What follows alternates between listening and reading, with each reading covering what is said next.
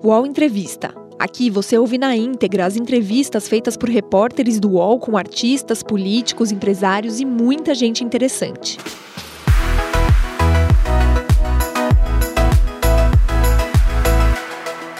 Boa tarde, internauta do UOL. Quem fala aqui é Carlos Madeiro, sou repórter aqui no Nordeste, estou no Recife. Acompanhamos a votação que elegeu o João Campos, candidato do PSB, o novo prefeito do Recife, com posse agora dia 1 de janeiro de 2020. A gente está aqui para bater um papo com o João, agora prefeito eleito, João Campos. Parabéns pela vitória. A gente acompanhou toda a, a disputa, toda a campanha, e eu queria saber do senhor o seguinte, primeiramente. As, as pesquisas mostravam o senhor e a candidata Marília Raj do PT igualmente com 50% dos votos. A vitória ontem foi por 56%. O senhor tem uma surpresa com o resultado? Foi maior do que o senhor esperava? E como o senhor recebeu essa depois de uma disputa tão acirrada, João? Primeiro, agradecer a oportunidade de participar mais uma vez aqui na TV UOL, poder saudar a todos e todas que nos acompanham, agradecer as pessoas do Recife que confiaram na nossa atuação, no nosso trabalho para conduzir o futuro da nossa cidade. Uma eleição onde a gente, de fato, pôde acompanhar as pesquisas recentes que apontavam para um cenário mais próximo ao empate. Quando abriram-se as urnas, a gente viu que foi uma distância é, maior do que se esperava, e só fica a nossa gratidão às pessoas do Recife, a gratidão a quem pôde confiar e pôde votar na gente. E a partir de agora a gente passa a governar para todos e todas, independente é, de raça, credo, cor, de quem pôde votar ou não, é, de qual lado político ou ideológico. Um prefeito deve governar para todos que moram numa cidade e que vivem no Recife. Então, nossa gratidão imensa aos recifenses, nossa disponibilidade de poder trabalhar e dedicar os próximos quatro anos da minha vida de maneira integral à minha cidade do Recife. Candidato, o senhor ontem no primeiro discurso, o senhor falou muito sobre a união, política se faz com união, se faz com diálogo. Eu queria saber como é que o senhor pensa, porque a campanha acabou sendo uma campanha acirrada, com muita. A candidata também falou muito em ataques, o senhor também reclamou que teve muitos direitos de resposta e mensagem tirada do ar. Como seria essa, essa união, já que vocês fazem, de certo modo, um mesmo campo ideológico aqui no Recife? Eu acredito na unidade como um princípio de vida. Quanto mais a gente puder unir as pessoas em direção de um objetivo, melhor.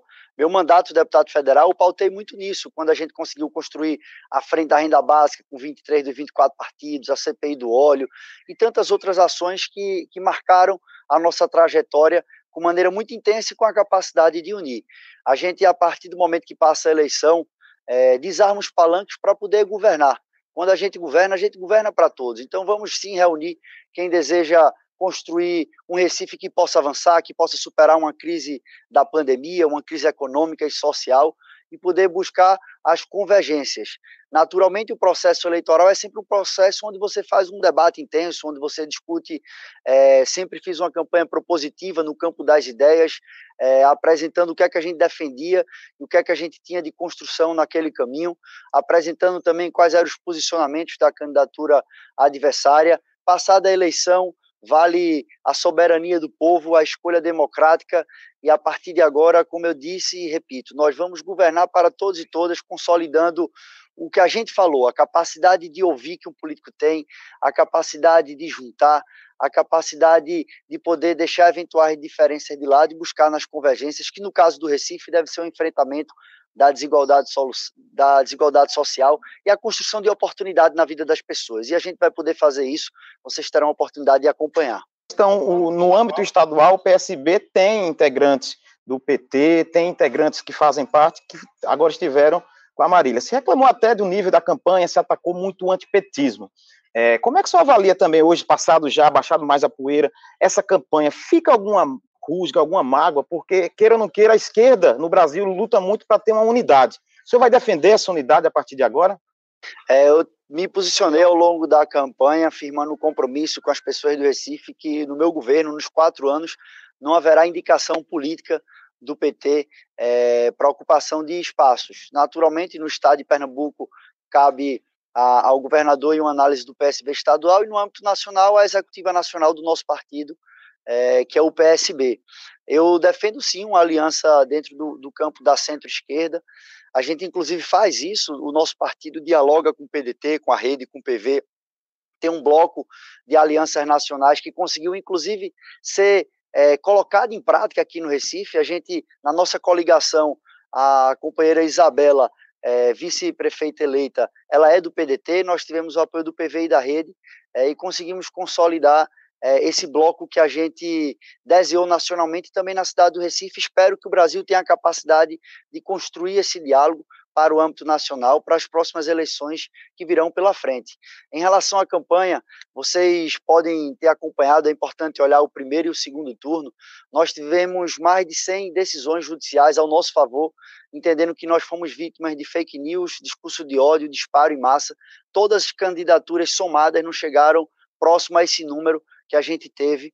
Tivemos, por muitas vezes, dos adversários, ataque de ordem pessoal, ofensa, é, inclusive, à minha família, é, e hora nenhuma a gente revidou com as mesmas armas que nos feriam, porque a gente faz política discutindo e apontando os caminhos. Agora, eu disse, inclusive, na campanha isso, é, que você fazer um ataque é diferente de fazer uma revelação. Tudo que eu falei e fiz ao longo da minha vida é, é, público e meu posicionamento é o mesmo sempre. Então é assim que a gente vai seguir. É, e espero que, que o campo da centro-esquerda possa ter a capacidade de construir essa unidade, esse diálogo, enfim, buscar um caminho que possa entregar um projeto para o país em 2022 é, com muito pé no chão e pensando sempre nas causas populares. Quando o senhor fala em centro-esquerda, o senhor inclui PT? Veja, é, a gente sabe que em muitas situações, inclusive aqui na cidade do Recife, Conito, do PT, é, tem uma dificuldade de fazer aliança. Ele, às vezes, coloca um projeto hegemônico próprio à frente da capacidade de aliança com os demais conjuntos.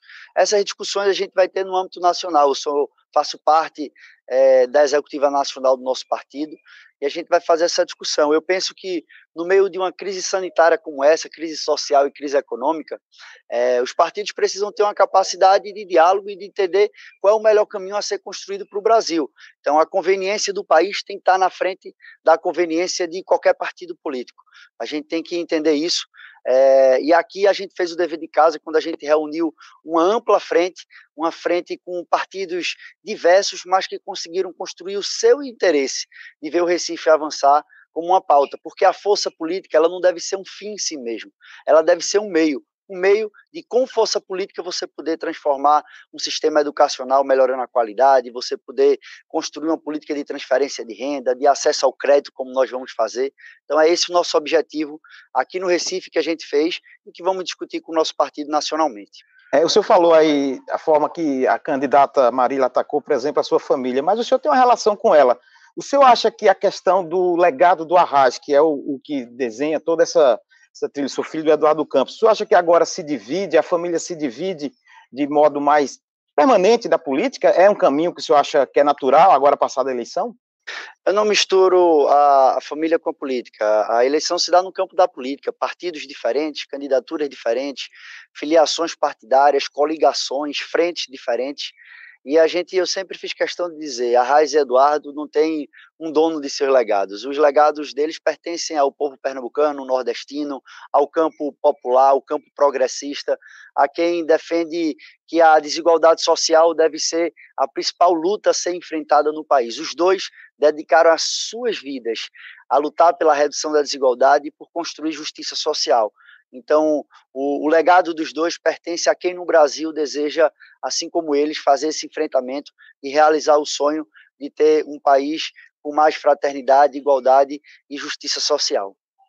O senhor ontem, quando começou o discurso da vitória, o senhor pegou até no ombro da Isabela de Roldão, que é sua vice, falou que com ela ali estavam representadas as mulheres. E esse foi um debate que foi muito pautado também. A Marília se colocava como ser a primeira prefeita, venceu o machismo. Nós tivemos a Manuela também lá em Porto Alegre com um discurso parecido. E hoje cria-se o debate de que as mulheres teriam dificuldade em ocupar esses espaços públicos. Como é que o senhor avalia? O senhor chegou a falar que teria uma igualdade até de secretariado. O senhor pensa em fazer uma, uma, uma, um governo mais com mulheres no, no Recife? Com certeza, a gente foi, foi a primeira e única candidatura à Prefeitura do Recife a anunciar que metade dos cargos de liderança é, da nossa gestão vão ser ocupados por mulheres, no mínimo. Naturalmente, pode ser mais de 50. Porque isso é mais do que um símbolo. Você está apenas no discurso, a defesa da igualdade de gênero não é suficiente, tem que estar tá na prática. Por isso que a gente faz a defesa, mas vamos fazer a prática sim, levando para a gestão pública, podendo fortalecer a descentralização do atendimento da mulher vítima de violência, podendo priorizar no grande programa de regularização fundiária que a gente vai fazer, os documentos das casas ficarão no nome das mulheres. No programa de empreendedorismo e de crédito, as mulheres empreendedoras também terão prioridade é, no acesso e no fomento ao seu negócio.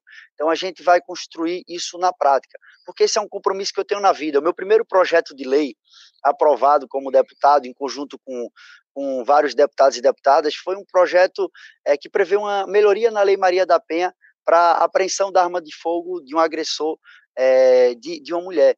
A gente conseguiu fazer isso no ano passado. Isso mostra o nosso compromisso e tive vários outros projetos apresentados na Câmara pautado é, pela atuação de igualdade de gênero.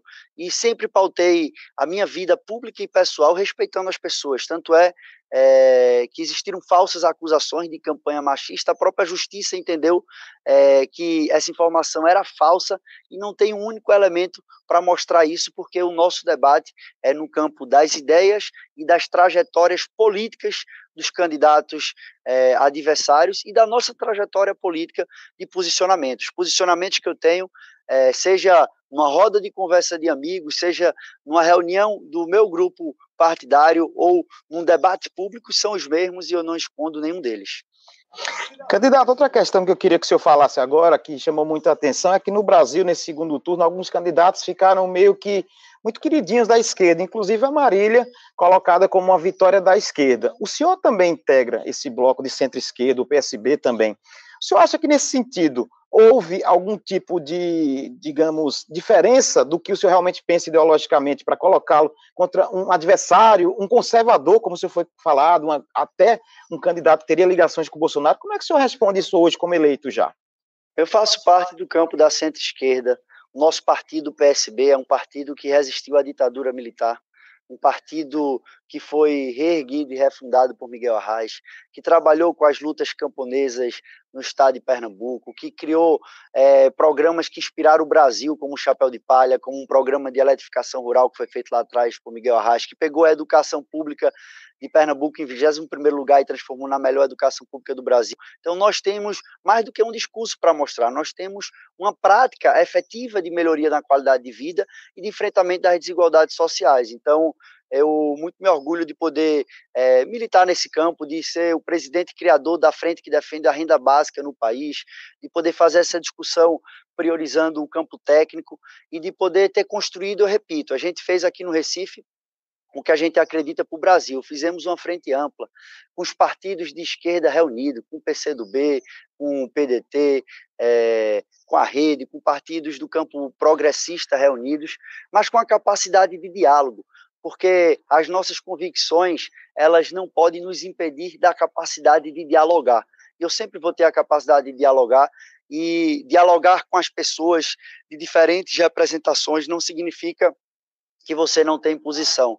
Muito pelo contrário, significa que você tem segurança da sua posição e você tem largueza de poder construir alianças que possibilitem o avanço de suas posições. O Entrevista volta já.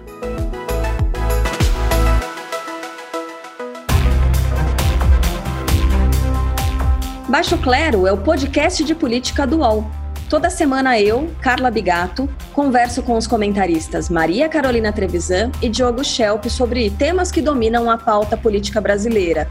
Você pode ouvir o Baixo Clero e outros programas do UOL em uol.com.br podcasts, no YouTube e também nas principais plataformas de distribuição de podcasts.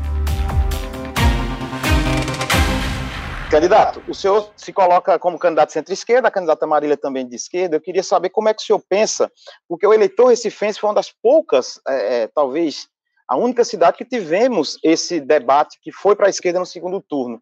O que é que acontece no Recife, diferente de outras cidades, que as candidaturas de direita, mesmo com o apoio do Bolsonaro, a delegada Patrícia, mesmo com Mendonça Filho, um nome já conhecido, elas não emplacam. O senhor acha que a, a cidade do Recife é uma cidade de esquerda? Recife tem sim uma tradição de, de progressismo, de, de fazer sempre uma vanguarda, seja cultural, seja política. É, isso é uma marca muito própria da nossa cidade. É, e a gente sabe que uma eleição ela não é definida apenas por, uma, por um posicionamento num campo ou em outro, mas são um conjunto de fatores. A gente viu a oposição é, que passou um período imenso da pré-campanha é, pregando uma unidade é, em torno de um único objetivo de construir uma vitória eleitoral contra é, o nosso grupo, e essa unidade não aconteceu, aconteceu uma ampla fragmentação, é, e dentre tantos fatores é um dos contribuintes para a gente ver é, que nem sempre o, o que é dito, é, se não trabalhado, ele pode não se concretizar em algo feito. É importante na política a gente, mais do que falar, a gente fazer, a gente trabalhar para fazer e executar.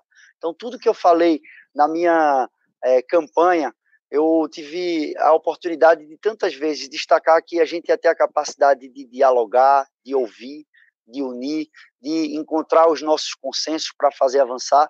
Agora a gente vai ter a oportunidade de fazer isso é, à frente da gestão da prefeitura. E eu estou muito animado, porque a gente vai poder pegar um tempo desafiador, mas um tempo onde a gente vai encontrar os caminhos para poder fazer o Recife largar na frente do Nordeste brasileiro, ser uma capital de referência no Brasil na transformação digital, poder fazer o Recife conseguir atrair grandes investimentos e se consolidar a cada dia como polo de uma região que é a segunda mais populosa do Brasil. Então, nós vamos fazer essa, é, essa construção que gere tantas, tantos avanços no Recife. Analisando o, o cenário do segundo turno no Nordeste, as capitais do Nordeste tiveram uma grande força aqui nesse bloco PSB-PDT. A gente teve aqui Recife, o senhor, tivemos Maceió também, o JHC, Edivaldo ganhou em Aracaju, Sarto ganhou do PD, esses dois do PDT, mas dentro de uma aliança com o PSB. Esse bloco sai muito forte, o senhor planeja algo parecido com o que os governadores fazem para fazer uma aliança estrutural, pautas conjuntas? Veja, a, a construção desse bloco mostra que quando você constrói algo com solidez é, e conseguindo fazer a discussão você pega o cenário de, de Fortaleza, onde o PDT está na cabeça de chapa, em Sergipe, aí quando você vê Pernambuco é, e Alagoas, é, o PSB, você faz uma construção é, harmônica que, que pode realizar sim um projeto importante e simbólico para as eleições que vêm pela frente. Eu gosto muito do modelo onde você constrói as alianças é, entre as capitais ou entre os estados para discutir as pautas comuns, porque certamente muitos dos problemas que existem no Recife vai existir em outras capitais nordestinas. Então, é, a capacidade de ter fórum para discussão entre as capitais de uma região é muito importante. Na Frente Nacional de Prefeitos também, a FNP, onde a gente vai poder construir um papel importante de diálogo com as capitais brasileiras, para a gente poder discutir é, o federalismo, a gente revisitar o Pacto Federativo. A gente sabe que tem pautas importantes que interferem na relação dos municípios, como a reforma tributária. Recife tem 86% da sua economia baseada em serviço. Nós temos que fazer uma discussão muito responsável em relação à reforma tributária para não penalizar uma cidade como Recife. Então, tudo isso é importante se dar dentro desse ambiente de cooperação entre as capitais. Deixar prefeito eleito do Recife, João Campos. O senhor, muita gente até quando conversa comigo, diz como ele parece com o pai. Né? O senhor ontem falou claramente que ele é um modelo que o senhor tem de gestão, de cidadão, de pessoa. Primeiro, eu queria saber como é que o senhor se inspira nele, são seis anos desde que ele nos deixou, e também se o senhor pensa em ocupar um espaço que o Eduardo tinha de liderança nacional, como é que o seu projeto? O senhor é muito jovem, fez 27 anos agora, né? primeiro tudo dia 26, se não estiver errado, agora 27. O senhor é jovem, até falaram isso na campanha, mas como é que o senhor projeta esse futuro? Veja, eu tenho no meu pai como uma grande referência de vida e política. Ele era uma pessoa muito intensa, muito correta, é, muito disciplinada é, e tinha um talento muito grande. E eu via que ele, quando pegava uma tarefa, ele colocava aquilo na sua frente e fazia de maneira muito obstinada, dedicada, para entregar o melhor resultado. É assim que eu faço na minha vida também. A gente vai ter a oportunidade agora é, de governar a cidade do Recife. O povo do Recife confiou é, na nossa candidatura, confiou num jovem para poder governar, e eu tenho certeza que o Recife não vai se decepcionar, porque a gente vai poder honrar com a confiança e só há uma forma de retribuir com ela, que é trabalhando de maneira incansável e trabalhando da maneira certa para poder superar os desafios que são muitos e que a crise econômica, social e sanitária é, nos impõe. Eu também tenho a oportunidade de ocupar um, a, uma das vice-presidências do meu partido, de hoje estar como deputado federal, então vários é, hoje eu conheço como funciona o Congresso Nacional, como é constituído o orçamento brasileiro, como funciona a atividade institucional em Brasília. Isso é um passo muito importante, porque a gente vai poder ter a relação com a cidade do Recife permanente com as instituições Brasil afora é, e podendo discutir sim em Brasília como a gente fortalece as parcerias, como a gente fortalece os mecanismos de financiamento dos municípios e das capitais como Recife. Então, tenho em Eduardo uma grande referência na minha vida, é, fiz questão de homenageá-lo ontem no dia dessa vitória, e certo que com muita esperança no coração, com foco, determinação e fazendo aquilo que é certo, a gente vai poder é, fazer o Recife avançar a cada dia. Legal. O, o Bolsonaro, o senhor vai conversar com ele? Já foi procurado? Algum interlocutor já? Desde o início da campanha que a gente não vai ter dificuldade de dialogar com o governo federal, porque as instituições elas devem dialogar independente de qual é a nossa crença política ou ideológica. As instituições, elas a gente passa e elas ficam. Então, fazendo o projeto bem feito, fazendo o dever de casa.